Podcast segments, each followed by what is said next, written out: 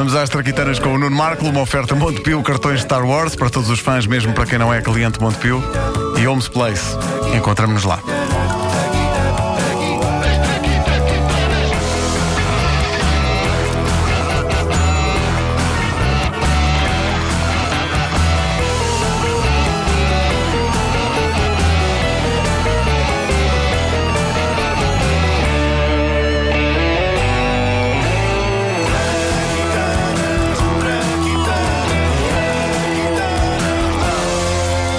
Fotocopiadoras. Há lá coisa melhor num escritório. Há lá o objeto mais importante nas nossas vidas. Eu ainda me lembro do tempo em que ir à loja das fotocópias era um grande momento importante da nossa vida escolar. Hoje em dia, as impressoras já funcionam como fotocopiadoras, por isso já se perdeu parte do encanto que a pessoa faz cópias em casa.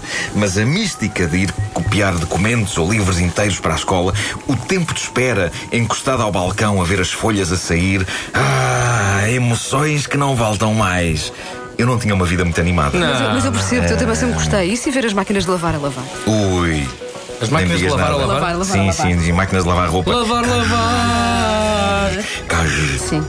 A fotocopiadora foi inventada por Chester Carlson, um homem que, aos 12 anos de idade, disse ao primo Roy uma frase que ficaria para a história. Ele disse: Meu primo, "Hum, um dia eu vou fazer uma grande invenção. Esta é a parte historicamente correta disto. Ele disse mesmo: um dia eu vou fazer uma grande invenção. A parte que ninguém sabe se foi verdade ou não é aquilo que o primo Roy lhe respondeu. E que para nós foi isto. Está bem. A profundidade dos diálogos na grandiosa história universal das traquitanas espanta-me a mim próprio. Estamos em plena era da Grande Depressão e depressão é uma palavra para a vida de Chester Carlson. O pai tinha artrite, a mãe morreu de tuberculose e, como se não bastasse, Chester, ele próprio cheio de artrite e ainda por cima senhor de uma miopia extrema, via-se a tentar, via-se mal, a tentar, a tentar encontrar emprego depois de tirar o curso de Química, numa altura em que havia quase tanto emprego na América como há hoje em Portugal. Chester acabou por encontrar um emprego burocrático e chato no registro de patentes, onde tinha a tarefa de copiar à mão tudo quanto era documento, o que, para um indivíduo com artrite e miopia, é daquelas coisas que dão vontade de uma pessoa se levantar todos os dias, com grande alegria. Mas eh, realmente isso é daquelas coisas que uma pessoa não pensa como é que era uma loja de cópias no tempo em que não havia fotocópias. Olha, queria seis cópias eh, desta fotografia tipo passe. Sim, senhora, deixe-me só ver se está cá o pintor, está bem? Olha, eh, eu queria 10 cópias aqui do Guerra e Paz, faz favor. Vá para o c... está bem? É claro que já havia o papel químico naquela altura, o que facilitava as coisas um bocadinho, embora deixasse a pessoa suja até praticamente à alma, mas ainda assim, fazer cópias implicava esforço. Decidido a não baixar os braços, apesar das dores de os ter levantados devido à artrite, Chester fechou-se num laboratório no seu tempo livre a pôr a render os cursos de física e de química que tinha tirado.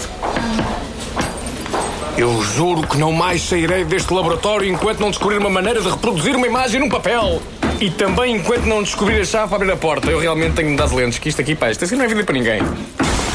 Com enorme esforço, depois de muito, muito trabalho, em 1938 ele tinha inventado o sistema de cópias por eletrostática e ficou convencido que rapidamente iria ficar rico.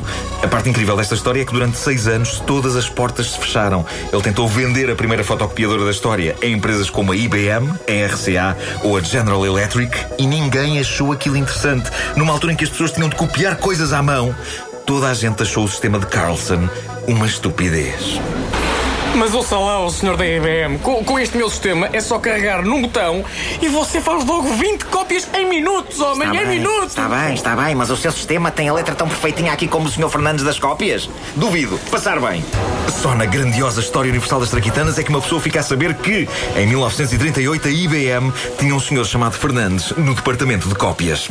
Toda a gente achou que o sistema inovador de cópias por eletrostática de Chester Carlson era estúpido, menos a Xerox. Na altura chamava-se Alloyd Company e a Xerox comprou a ideia da fotocopiadora e desenvolveu-a durante anos. Aliás, só 21 anos depois da invenção original é que estava montada e pronta a funcionar a primeira fotocopiadora da história. Pesava uma tonelada, era preciso quase tirar um curso para a pôr a funcionar, mas foi ela que acabou por dar origem à simples e eficaz fotocopiadora moderna e a verdadeiras instituições da era moderna dos escritórios, como por exemplo.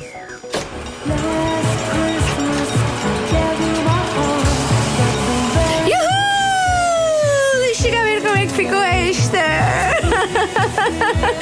Olha, foi esta no quadro de cortiça ao pé da tesouraria, que esta ficou muito linda.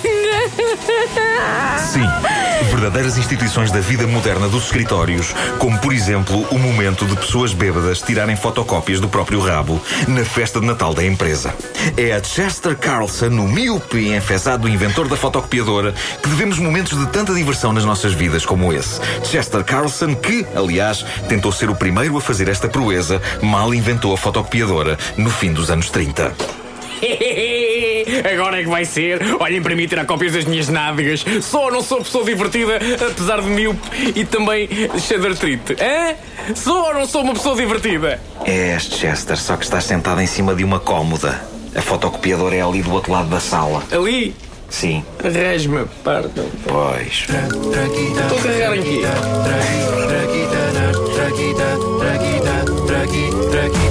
grandiosa história universal das traquitanas que mudaram o mundo.